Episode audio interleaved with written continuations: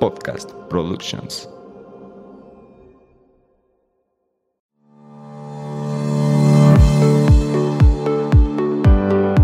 Hola, bienvenidos a Nutrir con Mente. Yo soy Rocío Castillo. Y yo Fernanda Calzada, dos amigas nutriólogas que quieren quitar toda esa información chatarra con la que día a día nos alimentan. Por eso hoy vamos a nutrir tu mente. Acompáñanos. Hey, ¿qué tal? Bienvenidos a un episodio más de Nutrir con Mente. Hoy estamos muy contentas, ¿no, amiga? Súper contentas porque tenemos una invitadaza, eh, no solo por toda la trayectoria que tiene en el área de la nutrición, sino también porque es alguien que quiero mucho. Quiero comentarles que nuestra invitada de hoy eh, fue mi compañera en nutrición cuando yo estuve en Puebla. Muchos ya saben que estuve un tiempo en Puebla y quiero mencionarles que fue la primera que me dijo hola en Puebla. Ay, sí. es que te alejaste de nosotras. Tenías que encontrar de las morelianas me alejé y me fui allá a Puebla y te lo juro que fue la primera que me juntó. Todavía recuerdo que era la clase de sanidad, higiene y legislación y me dijo, ¿quieres ser de mi equipo? Y yo, sí. Rose, qué gusto tenerte aquí. Voy a, voy a este, leer tu, un poquito de tu currículum para que te conozcan y vean la calidad de profesionista que tenemos como invitada. Ella es licenciada en nutrición, egresada de la Universidad Popular Autónoma de Puebla. Eh, tiene una maestría en nutrición clínica, también egresada de la Universidad Popular eh, Autónoma de Puebla. Es educadora en diabetes, avalada por la Universidad Iberoamericana, especialista en enfermedades metabólicas, soporte nutricional enteral y parenteral. Y como experiencia laboral tiene este, diferente eh, experiencia en, hospital, como en el Christus Margersa, ¿está bien? ¿Sí pronuncié bien? Cristus Muguerza. Ok, en Nestlé y actualmente es la coordinadora de nutrición del DIF municipal de San Andrés en Cholula, Puebla. Que gracias por estar, Rose.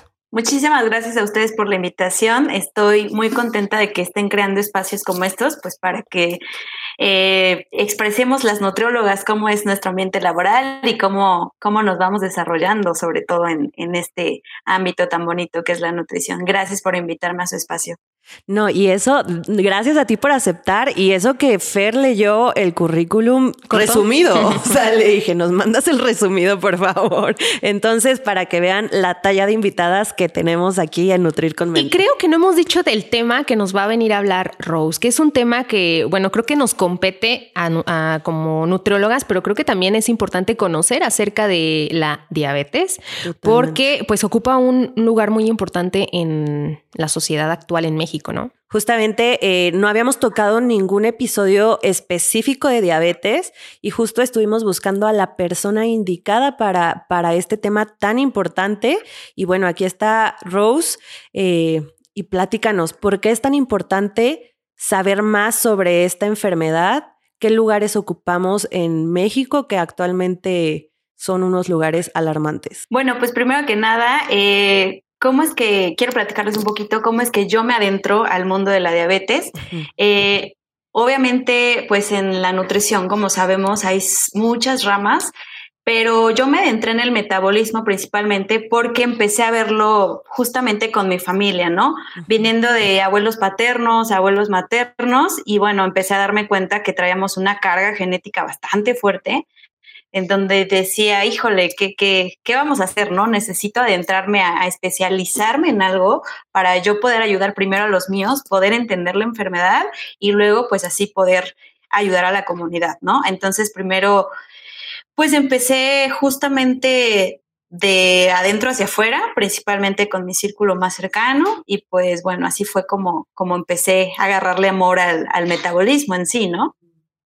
Y pues no sé, o sea... Es que, ¿sabes qué? Sí, sí, eso que dices es súper cierto porque ¿quién de nosotros no conoce una persona con diabetes? Con diabetes en la familia. o sea, yo por ejemplo igual como Rose, eh, abuelos por parte paterna y por parte materna. ¿Tú? Sí, también por parte materna. Imagínense. Y como dice Rose, es muy importante la carga genética que traemos y en un momento Rose nos va a platicar cómo todo el ambiente que vivimos y todo lo que hacemos también eh, contribuye a que esta carga genética, bueno, termine desarrollándose en una enfermedad crónica. Totalmente. Sí, totalmente. Y bueno, si nos ponemos a pensarlo, adentrarlo un poquito, eh, digo, diabetes también es un proceso de pandemia sumamente fuerte, ¿no? Es una enfermedad muy silenciosa, pero esto es un problema de salud pública bastante grande.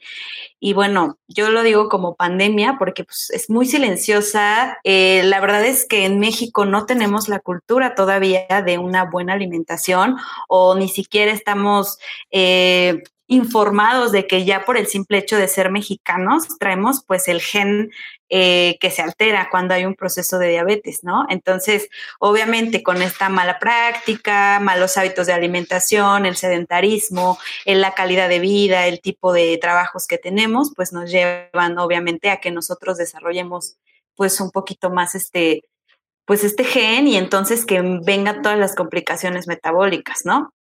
Eh, actualmente Ay, perdón, yo ya me estoy no, adelante, adelante. Pero pues aquí, ya que estamos adentrándonos en el chismecito, eh, en México, de acuerdo a diferentes estadísticas de la ENSANUD, estamos en el segundo lugar en América Latina con predominio de diabetes mellitus tipo 2 que bueno, hay que mencionar que ahorita la Asociación Mexicana de Diabetes ya determinó que diabetes es la terminología correcta. Ya no utilizamos ni diabetes mellitus, eh, ahora es solo diabetes tipo 2 y diabetes tipo 1, porque pues ya hay de verdad muchas, muchos tipos de diabetes que se que se caracterizan no solo por hiperglucemia o hipoglucemia, ¿no? Ahí vienen pues muchas cosas a raíz de ello, pero bueno, en México estamos en el segundo lugar y bueno, eh, en diabetes tipo 1 estamos ocupando actualmente el sexto lugar en América Latina y bueno, en adultos mayores aproximadamente estamos colocados como en el, en el décimo lugar. Entonces, si se dan cuenta, pues son cifras alarmantes. La incidencia va aumentando año con año. Eso es totalmente eh, alarmante. Creo que ya nos quedó claro entonces, eh, Rose, por qué es importante conocer, adentrarnos en este tema de la diabetes. Ya nos em, quedó claro también esta parte de que no está la clasificación de mellitus, yo no lo sabía. Yo tampoco. La verdad. Pero creo que hace falta regresarnos un poquito más a saber, em, pues, la base para partir. ¿Qué es la diabetes? Bueno, la diabetes eh, la podemos catalogar como una alteración a nivel del páncreas, ¿no? Hay que recordar pues que el páncreas es una glándula que está situada atrás de la cavidad abdominal y por debajo del estómago. Entonces, bueno, el páncreas eh, va a tener dos funciones, función exócrina y función endocrina, ¿no?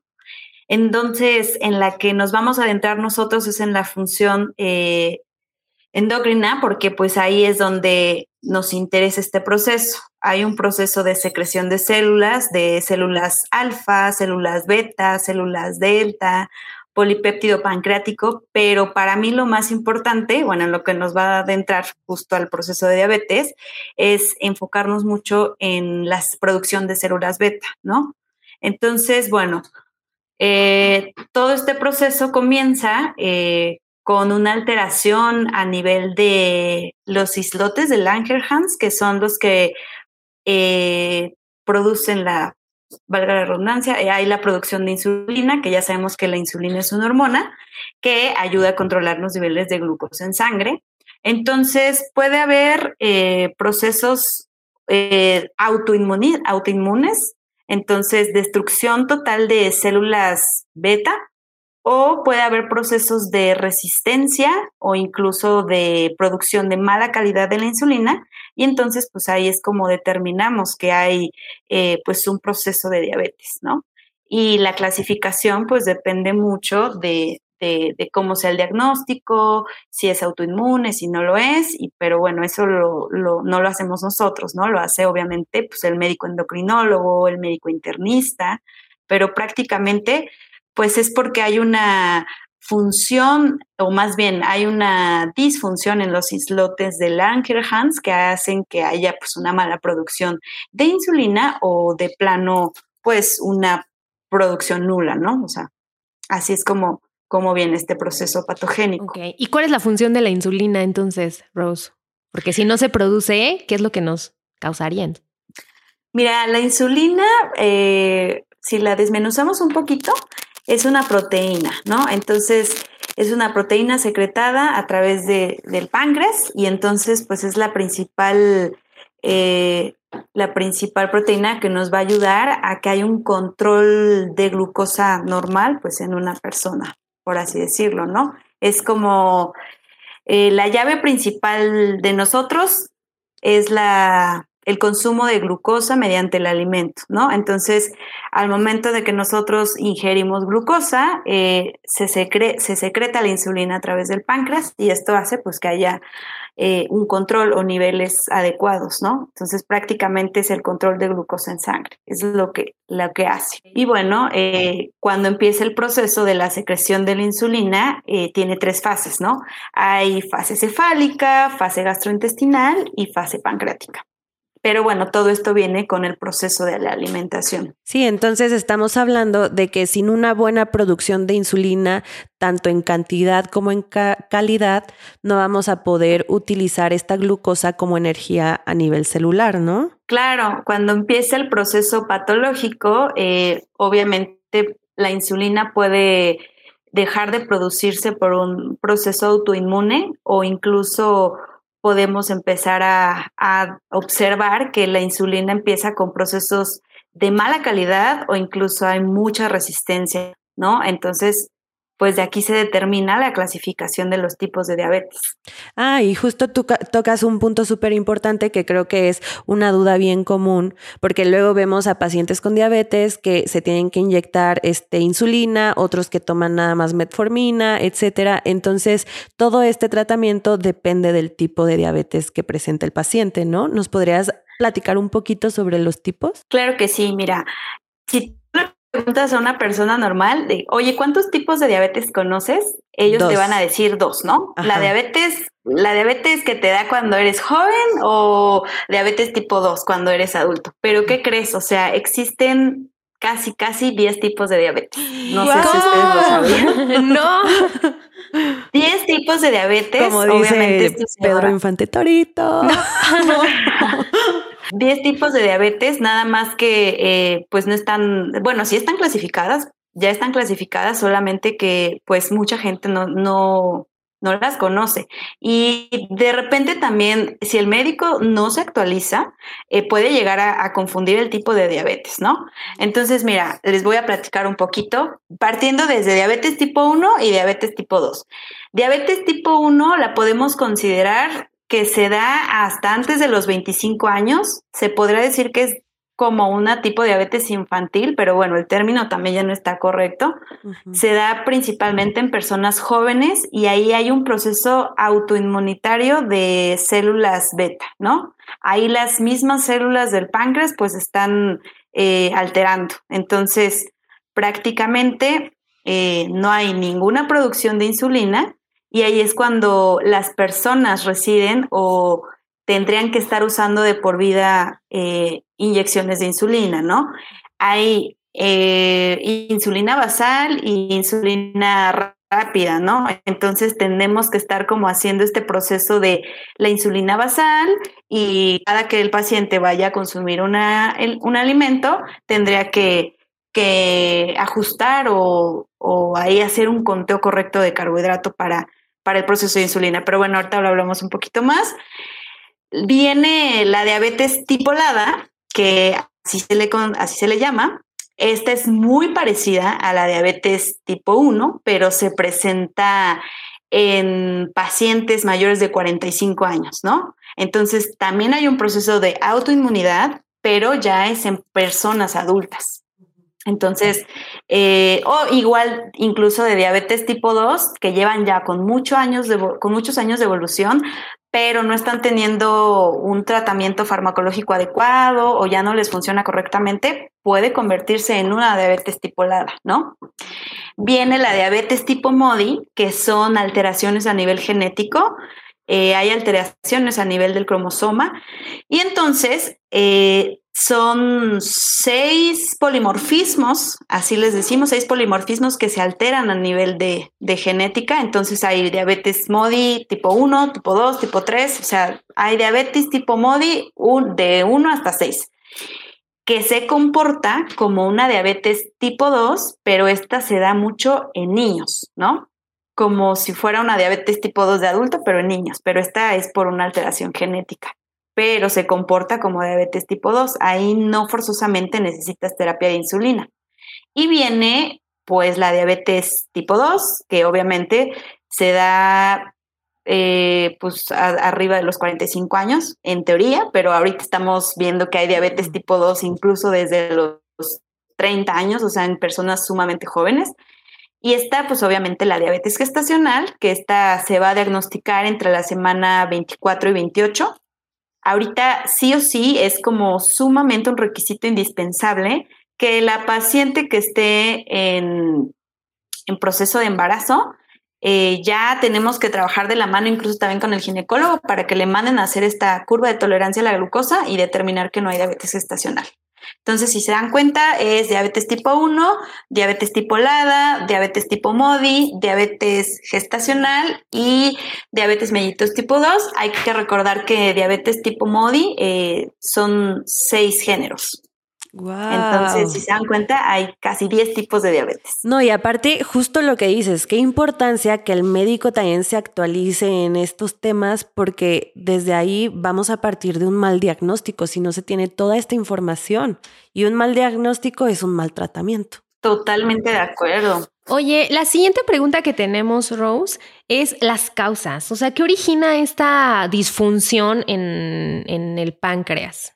Pues mira, eh, si nos vamos por la causa genética, prácticamente, pues todos, todos traemos el gen, ¿no? Entonces, eh, pues ahora sí que si te toca la mala suerte, eh, si tu carga genética está más adentrada a algún tipo de diabetes tipo 1 o tienes historia familiar o incluso pues tienes un mal hábito, incluso también hay estudios que comprueban que ya a nivel emocional esto está como muy relacionado eh, por ejemplo, en diabetes tipo 1, como tal, no hay una causa como la diabetes tipo 2, sino que esto es una alteración genética directamente de un polimorfismo, ¿no? Diabetes tipo 2, la causa principal yo creo que es mucho, mucho, pues el sedentarismo, ¿no? México, pues híjole, somos un país sumamente obeso. Eh, el sedentarismo tiene, es una de las causas principales. La persona que ya está cursando con obesidad de grado 2, grado 3, eh, las, pues los malos hábitos como el tabaquismo, el alcoholismo y pues obviamente la buena carga de hidratos de carbono que consumimos al día a día, ¿no? Que creo que aquí en México pues se escucha mal, pero es el pan de cada día, ¿no? O sea, la gente está muy acostumbrada a que el tipo de comida que debe ingerir en la mañana es un platote de fruta, el pancito dulce, el jugo. Eh, las tortillitas, el jugo. Entonces, sí, o sea, la dieta del mexicano está muy, muy, muy escasa en, en, proteína, ¿no? Entonces, creo que nos basamos mucho en la ingesta de carbohidratos. Y justo tocas un punto bien importante que el tema no son los carbohidratos como tal, o sea, porque creo que los tenemos bien satanizados aquí en México. Así es. No es el tema de los carbohidratos, sino la cantidad de carbohidratos con la que se, estamos basando nuestra dieta. Y la calidad. Y la calidad, claro. Exacto. Porque no es lo mismo tomarte un jugo de frutas a comerte la fruta entera. No es lo mismo comerte una tortilla a un pan dulce, ¿no? O sea, hay calidades y también hay cantidades. Así es. Creo que una de las cosas más bonitas que yo me he topado en la consulta o con otras colegas es que, bueno, lo que tenemos que empezar a cambiar en los pacientes es obviamente hacer pues educación nutricional, ¿no? Bueno, la metodología que creo que todas nosotras utilizamos es enseñar al paciente al comer y exactamente no satanizar los alimentos o, o porque llegan a consulta y dicen es que me acaban de detectar diabetes y entonces me quitaron el pan, la tortilla, la papa, este, pero pues sí le dan el sobre de en plátano, ándale, la zanahoria, pero sí están con el sobrecito de estos edulcorantes chistosos y bueno, ciertas cosas que yo digo, oye, no, no encuentro no, no, tiene sentido. Exactamente. Entonces aquí parte mucho de la educación que nosotros como nutrólogos o cualquier educador en diabetes puede hacerlo, ¿no? Claro. Entonces, sí, aquí es, es, obviamente el, balance y el equilibrio entre, entre los macronutrientes, principalmente. Fíjate que ahorita que estás mencionando lo de la educación en nutrición, eh, me parece, mm, bueno, siempre me ha parecido interesante el término que tienen eh, los especialistas en diabetes, que es educador en diabetes, porque juegan un rol específico de educar para saber de qué forma se tienen que alimentar, ¿no? Y, y parte, bueno, de aquí quiero partir a la siguiente pregunta, Rose, sobre los hábitos, o sea, ¿qué, qué papel juega en el tratamiento de, de las personas que viven con diabetes los hábitos? Sí, porque creo que mucho, mucha, muchas personas piensan que ya me dieron mi pastillita y ya con eso puedo comer lo que quiera, ¿no? o ya, me estoy tomando mi tratamiento, este, ya me estoy inyectando la insulina, entonces ya. Oye, o sea, el clásico que se toma la metformina con la Coca-Cola, ¿no? Ajá, sí. Entonces, justamente creo que hay muchas personas que traen esta idea errónea de que con solo el medicamento ya le hicieron. ¿Qué tan cierto es esto o qué tanto no es tan cierto? No, es súper, súper cierto. O sea, creo que la cultura en México está destinada para, híjole, me enfermo, voy al médico y todo lo hago con tratamiento farmacológico. Creo que aquí es entrar en un punto sumamente consciente de empezar a hacernos responsable pues de nuestra enfermedad, ¿no? Primero que nada, yo sé que el que a ti te detecten algún tipo de enfermedad, la que sea, que sea incurable, obviamente pues es también un proceso de duelo importante, ¿no? Entonces, primero todo parte desde la aceptación, ¿no? El rol aquí de educar al paciente es principalmente hacerlo responsable de su enfermedad y de que él, antes que cualquier otra persona, incluso el educador, él sea capaz de dominar su enfermedad y no que la enfermedad lo domine a él, ¿no? Entonces, prácticamente mi trabajo es pues un tipo de acompañamiento hasta cierto punto y nos adentramos mucho en muchas prácticas que hacemos con el día a día, ¿no? Eh, primero que nada hay que dejar claro que en un proceso de educación no podemos, tenemos que hacer mucha inclusión con el paciente. No podemos decirle al paciente, eres diabético, ¿no? Eh, la terminología principal es, eres una persona que vive con diabetes, ¿no? Hay que hacerlo parte de o incluso hacerlo sentir que la calidad de vida que va a tener de ahora en adelante, si él conoce su enfermedad, si él hace todo lo necesario para poder dominarla, él va a poder tener una calidad de vida excelente, ¿no? El rol de nosotros como, eh, como educadores es muy importante porque si yo me pongo a hablar de diabetes, no acabo y no acabo. Y entonces, claro que hay niveles, ¿no? Aquí utilizamos siete comportamientos que son sumamente importantes y tenemos que clasificar pues a los grupos, ¿no? Yo en mis talleres, por ejemplo, hay un taller de principiantes, avanzado y súper avanzado, porque dentro de los siete comportamientos que nosotros brindamos, eh, pues hay un desmenuce de cosas y cosas y cosas que no acabamos, ¿no? Eh, entre los cuales, por ejemplo, adentramos mucho el autoconocimiento de la enfermedad, que ellos sepan qué es lo que pasa en su páncreas, qué producen, qué no producen, qué va a pasar, eh, si comen, eh, pues alimentos que no es que no estén permitidos, más bien que se abusan de ese alimento, ¿no? adentramos también mucho la cuestión de la alimentación, ¿no?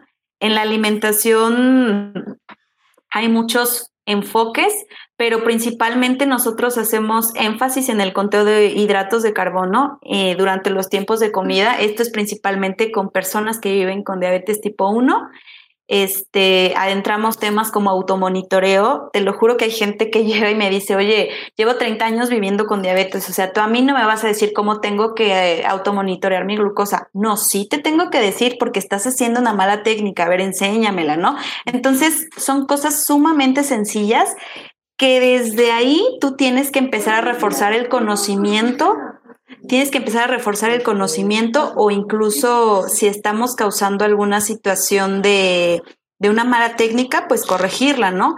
También hablamos mucho sobre el autocuidado de los pies, porque es sumamente importante. Hablamos sobre micro y macro, eh, micro, micro, perdón, se me fue la palabra.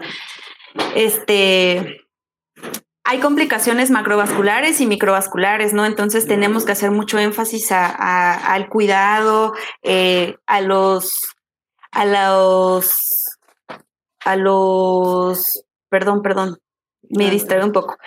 Tenemos que adentrarnos mucho también a la cuestión de, del control glucémico del paciente, porque si no, pues obviamente de aquí vienen otras eh, situaciones más importantes que hay que atender, como caer en insuficiencia renal crónica, como evento cerebrovascular, como algún trastorno de dislipidemia, alguna situación ya afectando tiroides y bueno, pues al final de cuentas son procesos metabólicos que hay que, que adentrar mucho, ¿no? Entonces, bueno, cuando, por ejemplo, en el pie diabético, eh, muchas veces se da porque el paciente ya tiene neuropatía, entonces pues empiezan a, perder sensibilidad en las extremidades, no tienen cuidado en los, en los pies, andan descalzos, se cortan ellos las uñas eh, y si están en descontrol glucémico pues no tenemos obviamente...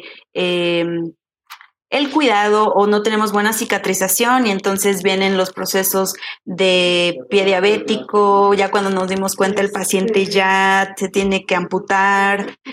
Em, tenemos que hacer también mucho, mucho énfasis en los días de enfermedad porque Ahí es cuando podemos tener descontrol glucémico también. Hay que enseñarle al paciente qué debe de hacer en días de enfermedad, porque hasta una simple gripita, una simple fiebre puede alterar eh, la glucosa, ¿no? Cada cuánto se tiene que automonitorear.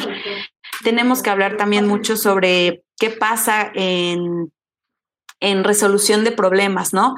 Muchas veces el paciente ya es un adulto o si sale a caminar y no se tomó la medicación, eh, qué pasa cuando hay un proceso de hipoglucemia o hiperglucemia, qué tenemos que hacer, a quién tenemos que llamar, eh, qué, tenemos que, hacer en un cuadro de hipoglucemia, que es sumamente pues importante porque si no te lleva a la muerte. O sea, todas esas cosas que de verdad parecían temas, uy, no, que los dominas, son, híjoles, sumamente importantes, ¿no? También en terapia farmacológica hay que hablar mucho del proceso de si estás en cuadros de insulina con eh, farmacología oral, eh, si hay que ajustar dosis. Claramente las dosis no las ajusto yo, pero las ajusta el médico internista. O sea, sí tiene que haber mucha comunicación también con tu médico. Y bueno, por último, otro punto muy importante dentro de este proceso de educación es también la actividad física, ¿no? No es solo de, bueno, tengo diabetes y tengo que hacer actividad física. No, hay que estar eh, indicándole al paciente qué es lo que debemos hacer antes, durante y después del ejercicio, porque si no puede llegar a hipoglucemia o puede comenzar a hacer ejercicio cuando no debería porque está en descontrol glucémico y entonces caemos en cetoacidosis y pues sí, muchas complicaciones que mucha gente no sabe. Entonces, si yo me pongo a hablar de diabetes, te digo, es un tema sumamente extenso, pero es muy bonito también. Sí, totalmente. Y aparte, creo que es súper importante lo que dices. Creo que por donde podemos empezar es con que las personas conozcan el padecimiento, ¿no? Qué es lo que está pasando dentro de tu cuerpo y ahí ya va a ser más fácil tener un punto de partida, porque de verdad hay muchas personas que les podemos preguntar, oye, ¿y em, sabes qué es la diabetes o qué es lo que sucede? No, no sé, solo me tomo mi pastilla o solo me inyecto la insulina. Y creo Oye, y si bien les va, porque muchos también empiezan con este mito de, no, yo no me quiero tomar la, la insulina porque mi compadre que se lo empezó a tomar. O porque me quedo ciego. este, se, se quedó ciego y entonces pues ahí también es, es, un, es un no apego al tratamiento farmacológico y bueno, del nutricional ni te cuento. Ni hablar. Y, y sí es súper importante, por ejemplo, yo voy a balconear a mi papá, ¿verdad? Pero yo estoy atrás de mi papá de hazte estudios, hazte estudios. Uno, por la carga genética que traemos y otra porque también o sea, sus hábitos no han sido los mejores dentro de, de, su vida, ¿no? Pero él está así como, no, ¿para qué me hago estudios? Si yo estoy bien, yo estoy bien. Y es como, háztelos, o sea, no, pero es que yo me siento bien. No, no sabemos, o sea, como dicen, caras vemos, sangre no sabemos. Y está súper negado a que él en algún punto pueda padecer este Exacto. diabetes, pero... Oye, es que sabes qué, ahorita, y me gustaría volver a, retomar este punto. Eh, de, de que sí es un impacto muy grande cuando a alguna persona le dicen, le diagnostican como tal una enfermedad crónico-degenerativa como es la diabetes. Entonces sí tiene un impacto emocional importante que, que tiene el paciente que afrontar esa situación y que muchos se niegan y yo creo que de ahí parte el miedo que pueden llegar a tener de mejor no me hago estudios, porque afrontar esa realidad, mejor no me entero. Pero aquí también, me, no sé si ustedes han visto el meme este de Homero Simpson cuando le dicen, es que lo único que tienes que hacer, o sea, eh, le diagnostican diabetes y dices, pues el único tratamiento, pues tú lo puedes tener con este, cambios en el estilo de vida. Dicen, no, me voy a morir, ¿no? O sea, porque también se niegan a esos cambios. a esos cambios. Sí, o sea, la verdad es que eh, la etapa del duelo, aunque digo, ahorita no hay mucha apenas nos estamos adentrando a la cultura emocional, ¿no? Y esto también va de la mano. Hay psicólogos educadores en diabetes justamente por este tema de la aceptación, porque les da un pavor y les da un miedo. Y, y estamos también muy acostumbrados a decir, ah, no pasa nada, o solo con el medicamento se controla, o pero sí es sumamente importante este acompañamiento porque si verdad el paciente empieza con procesos depresivos o empieza a comer más por ansiedad y entonces pues ahí también viene la parte del control glucémico, ¿no? Oye, si tú no estás en ay, perdón. Sí, no, no, no, no, no, perdón. Es que este ah, quería ahorita que estamos tocando este punto de que es em, importante más cómo manejar el duelo eh, viene a nosotros una pregunta que seguramente tú conoces más, Rose. ¿La diabetes es una enfermedad reversible? No es una enfermedad reversible, claro que no. Eh, una vez que está diagnosticada, pues ya no hay que hacer, ya no hay vuelta atrás, ¿no? Puede ser un poco reversible si lo tomamos por ese punto, a lo mejor cuando estamos en un proceso de pre o un proceso de resistencia, ¿no?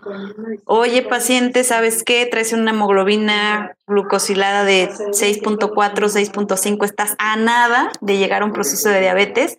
Tenemos que hacer muchos cambios en tu vida, desde mental, emocional, eh, incluso con tu alimentación, tu estilo de vida. Tienes que cambiar muchas cosas y sí se aplican, ¿eh? Fíjate que me ha tocado gente que pues, le da miedo y se super aplica. El error aquí es cuando la hemoglobina glucosilada sale del parámetro de peligro y entonces es como de, ya puedo hacer mi vida normal. Y les digo, no, por eso hay que adentrarnos mucho en la educación, en hacer esto como, esto es un hábito de vida al final de cuentas, ¿no? Sí, ahorita hay una frase, ahorita que con eso que acabas de decir, Rose, que a mí me gusta, de si quieres prevenir este, la, la enfermedad de la diabetes, come como si la tuvieras. Wow, sí, totalmente. Sí, sí, sí, es que es, real, ¿no? Pero sí, o una vez que estamos diagnosticados como personas que vivimos con diabetes, pues no hay marcha atrás. O sea, tristemente no hay marcha atrás más que pues tener una mejor calidad de vida. Pero justo eh, lo que comentas es muy importante. Cuando estás en una pre o en un tema de resistencia, o sea, hay avisos. Hay avisos que te dicen, ponte las pilas, amigo, ponte. Hay las avisos, hay síntomas. Eh, Incluso pues, si ustedes lo saben también, hay, la gente empieza con coloración distinta en el cuello, con acantosis nigricans, empiezan a sentirse muy cansados, empiezan a tener eh, un poquito de más sed, eh, situaciones así que hay avisos, ¿no? Ya que uno pues no, los, no se quiere hacer responsable de eso, pues ya. Exacto. De hecho, ahorita que comentas lo de acantosis nigricans, es como el oscurecimiento de ciertos pliegues de la piel, ¿no? Por ejemplo, cuello, axilas, ingles etcétera. Ajá, o sea, como todos los pliegues, ¿no? Que tenemos. Entonces, yo el otro día andaba de chismosa en Facebook y en estos eh, lugares donde te venden un chorro de productos como esos grupos, yo estoy ahí. Entonces, una chava estaba vendiendo una crema, un jabón, no me acuerdo de qué era, y de verdad, o sea, las fotos eran de acantosis nigricans. Y decía, con esto te voy a desmanchar las axilas y el cuello y no sé qué. yo la verdad sí tuve que meter mi cuchara porque ahí estamos desinformando. O sea, no es un tema de un jaboncito, ni de una crema, ni de concha nácar. O sea, es un tema de que es, es, un, es un signo que tu cuerpo está avisándote que traes un tema de resistencia. Sí, sí, sí, es correcto. Y incluso, pues aquí, por ejemplo, a mí en la consulta, eh, te juro que lo he visto en niños de 13 años, en niños de 9 años, que yo digo, no es posible, ¿no? Y la verdad es que pues es por falta de información. Entonces, híjole, es muy, muy, muy importante hacer como mucho énfasis aunque no vivan con diabetes, ¿no? De siempre estar previniendo. Oye, si sientes alguna coloración, si no, perdón, si tienes alguna coloración rara en axilas, en cuello, eh, vete a hacer un estudio o ve al nutriólogo o el médico también es responsabilidad ya de incluso de referirlos con nosotros, ¿no? Pero de que los hay, los hay.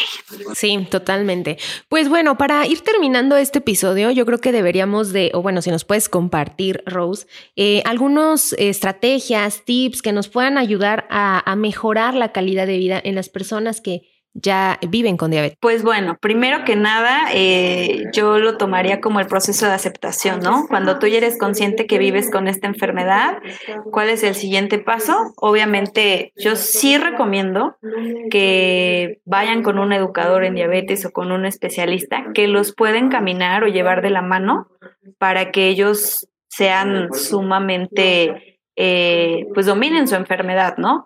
Pero pues ellos ya saben, obviamente eh, el consumo de agua es sumamente indispensable, nada de refresco, porque la gente, aunque vive con diabetes, sigue consumiendo refresco. Eso Ay, no. está súper imperdonable, ¿no? este, la actividad física, sí o sí, en cualquier enfermedad, es sumamente importante fomentarla porque real eh, entra dentro de procesos metabólicos sumamente importantes y bueno, ayuda también mucho a mejorar eh, incluso la calidad de la insulina cuando es de mala calidad. La calidad de insulina, perdón, cuando, cuando hay procesos de resistencia o diabetes tipo 2, ¿no? Eh, el automonitoreo sumamente importante en estas personas que viven con diabetes. Yo luego llegan a consulta y me dicen, oye, ¿cuándo, pregunto, ¿cuándo fue la última vez que te automonitoreaste? No, hace un mes. No, no, pues no, el automonitoreo automonitoreo en diabetes tipo 2 son mínimo tres veces por semana y en diabetes tipo 1 es todos los días, tres veces al día, casi, casi, ¿no? Entonces sí hay que hacer mucha conciencia en eso, la actividad física, obviamente, pues que acudan al profesional de la salud indicado, que en este caso somos las nutriólogas, para que pues aparte del tratamiento nutricional que van a estar recibiendo, pues que reciban también educación, ¿no? Que ellos tengan conciencia de qué puedo, qué decisión consciente puedo tomar cuando voy a un restaurante a comer, qué es lo que sí no me puedo, sí puedo comer y qué es lo que no me puedo pasar, ¿no? Como ese tipo de tips este, y pues también más, yo creo que acompañarlos en el proceso es muy, muy importante. No, nunca hacer cuestiones de tienes prohibido esto, no. Pero bueno, todo, todo esto es sumamente personalizado, todos los pacientes son diferentes, son distintos, entonces ahí, ahí hay que adentrarnos. No es como tal una receta que debe seguir al pie de la letra, no hay que personalizar este proceso muchísimo. Sí. Pero, pues principalmente el consumo de azúcar no debe estar incluido. Sí, y justo comentas algo bien importante que, porque tal vez algunos eh, que nos escuchan esperan que les digamos, come tres frutas al día, come tres tortillas, porque así me pasa en redes sociales, ¿no? De que, oye, ¿y cuántas tortillas puedo comer? Oye, ¿y cuánta fruta puedo comer si tengo diabetes? Y yo es que no, no se trata así, como tú dices, debe de haber un recuento de, de carbohidratos y todo va a ser en función de si es, si, por ejemplo, estás eh, inyectándote insulina, qué tipo de insulina, los horarios, eh, como decías también el tema del ejercicio, a qué hora lo puedes hacer para no causar algún tema más grave. O sea, es primero conocer tu enfermedad y creo que sí es bien importante asistir con un nutriólogo, pero como decimos siempre, zapatero a tus zapatos, hay nutriólogos que son especialistas en deporte, que son especialistas en temas infantiles y pues aquí tenemos a Rose, que es especialista en temas de diabetes. Yo creo que a mí me gustaría eh, concluir con esta parte que bien nos dijo Rose, que el tratamiento eh, es en aceptar ya la enfermedad o la, la, patología y conocerla, responsabilizarte de lo que tienes y seguir el tratamiento con un especialista, como bien mencionó, con un educador en diabetes. Totalmente. Nos va a hacer más daño tratar de evadir la realidad. Total. Y, vamos a, o sea, ahorita que yo escucho hablar a Rose, eh, ver a una persona tan preparada que te pueda guiar en este proceso, o sea, te da años vida de te da años de calidad de vida, ¿no? Vivir este proceso súper acompañada y mejor no evadirlo.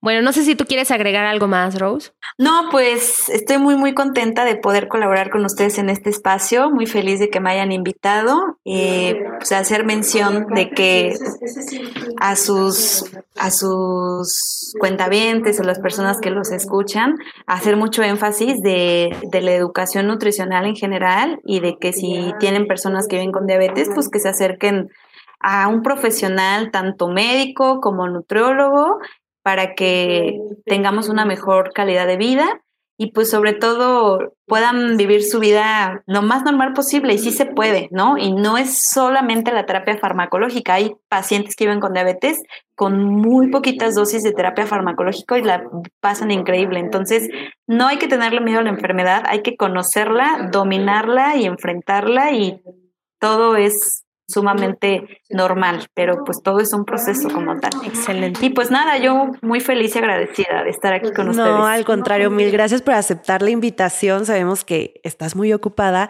pero antes de irnos, quisiéramos que nos compartas eh, tus redes sociales, a dónde te pueden contactar, si, si no son de Puebla, porque tú, tú estás en Puebla, si no son de Puebla, si das asesorías online, platícanos un poquito más, porque estoy seguro, segura, estoy segura que más de alguna persona le va a interesar. Claro que sí, en Instagram me vas a encontrar como nutri.rose y eh, mi correo electrónico es rosalbablanco.nutrióloga.gmail.com y doy eh, asesoría presencial de manera online también, pero bueno, pues lo mío es totalmente metabólico, entonces cualquier cosa que se les ofrezca por esa parte. Soporte nutricional también, pues estoy a sus órdenes. Buenísimo. Pues de todos modos vamos a dejar las, las redes aquí este, en, el, en la descripción del episodio y pues por lo pronto nos vemos el próximo miércoles. Hasta el próximo miércoles. Muchas gracias, Rose. Bye bye. Adiós. Gracias por quedarte hasta el final. Si te gustó este episodio, no olvides compartirlo con quienes creas que les pueda servir. Y de paso, no olvides seguirnos en Instagram. Nos encuentras como arroba Nutrir con Mente. Y si nos estás escuchando en Spotify, no olvides seguirnos para no perderte de nuestros nuevos episodios. Y de paso, regálanos tu calificación. Nos escuchamos en el siguiente episodio. Bye bye. Adiós.